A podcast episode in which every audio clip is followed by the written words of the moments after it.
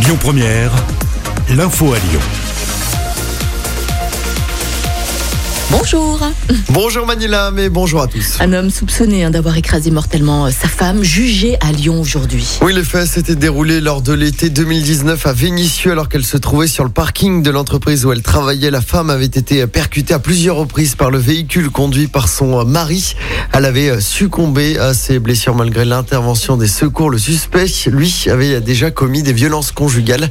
Le verdict sera rendu demain dans l'affaire.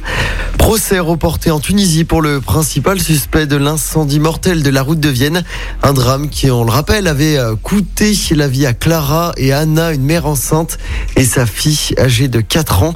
C'était en février 2019. L'homme de 52 ans sera finalement jugé en Tunisie en juillet prochain. Le musée des Confluences a enfin réouvert ses, ses portes à Morée. Oui, fermé depuis plus de 6 mois. Les équipes du musée se réjouissent de voir enfin de la vie dans le musée. Ils sont fiers d'avoir tenu bon et d'avoir gardé le lien avec le public.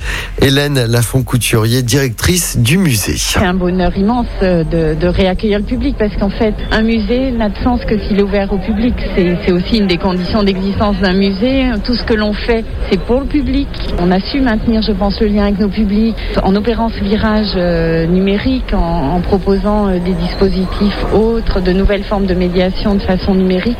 Rien ne remplace. Le musée, c'est au musée c'est pas à distance, c'est vraiment au musée et, là de réaccueillir le public qui nous manquait parce que les lieux étaient devenus euh, silencieux, immobiles. Euh, il fallait euh, tous les jours tenir le rythme. C'est pour ça qu'on a maintenu toute la programmation pour que les équipes gardent le rythme et que la réouverture ne soit pas compliquée à remettre en route.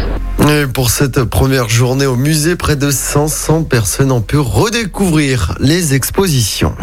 Et au moment où la France retrouve donc ses terrasses, ses ciné, ses musées, un cap encourageant franchi sur le plan sanitaire, le nombre de patients en réanimation descend en dessous de 4000. C'est une première depuis le mois de mars dernier. Et puis euh, deux blessés graves après une collision, collision pardon, entre deux camions et un bus scolaire. Oui, ça s'est passé hier matin sur la 47 à hauteur de Givors en direction de Lyon un car transportant des collégiens stéphanois a été percuté par un camion. Moins trois blessés sont à déplorer. Une, adolescente de 15 ans et une accompagnatrice ont été transportés à l'hôpital de Bron dans un état grave. Une cellule d'écoute a été mise en place. On passe au sport en foot. Le PSG a remporté la Coupe de France hier soir contre Monaco. Icardi et Mbappé ont marqué côté parisien. C'est la 14e Coupe de France hein, dans l'histoire du PSG. Et puis euh, Villefranche se rapproche de la Ligue 2. Le club caladois a battu Niort à domicile lors du match aller du barrage. Une victoire 3 buts 1 hier soir. Le match retour est prévu ce samedi. On termine avec du basket. L'Asvel face à Strasbourg devant 800 personnes à l'Astrobal ce soir en championnat. L'Asvel peut enchaîner une huitième victoire d'affilée en Jeep Elite. Le match débutera à 18h30 pour permettre aux supporters de rentrer chez eux avant le début du couvre-feu. Couvre-feu fixé désormais depuis hier à 21h. Bon, j'imagine que c'est complet, hein c'est complet. Bah oui, forcément.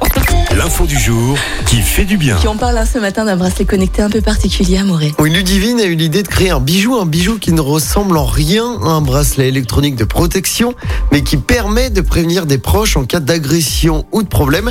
Le bijou se met au poignet comme si on portait une montre. En, pression, en une pression, un SMS d'alerte est envoyé au numéro rentré sur l'appli qui va avec le bracelet. La localisation GPS est activée et enregistre vos déplacements. Une fois que le bouton a été activé, il est possible de déclencher une alarme pour faire fuir l'agresseur et d'enregistrer ce qui est en train de se passer. Enfin, pour rassurer vos proches, il suffit de double-cliquer sur le bouton afin qu'un SMS signale que vous êtes bien rentré chez vous.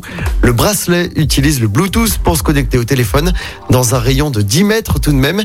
Il est destiné aux femmes dans un premier temps au prix de 85 euros pour la version argentée et 90 pour la dorée. Ludivine aimerait que des villes hein, s'associent à ce projet pour le démocratiser Plusieurs l'ont déjà contacté. En effet, c'est une belle initiative. Et sinon, au pire des cas, si on n'a pas ce bracelet, un petit coup euh, entre les jambes, ça devrait suffire également.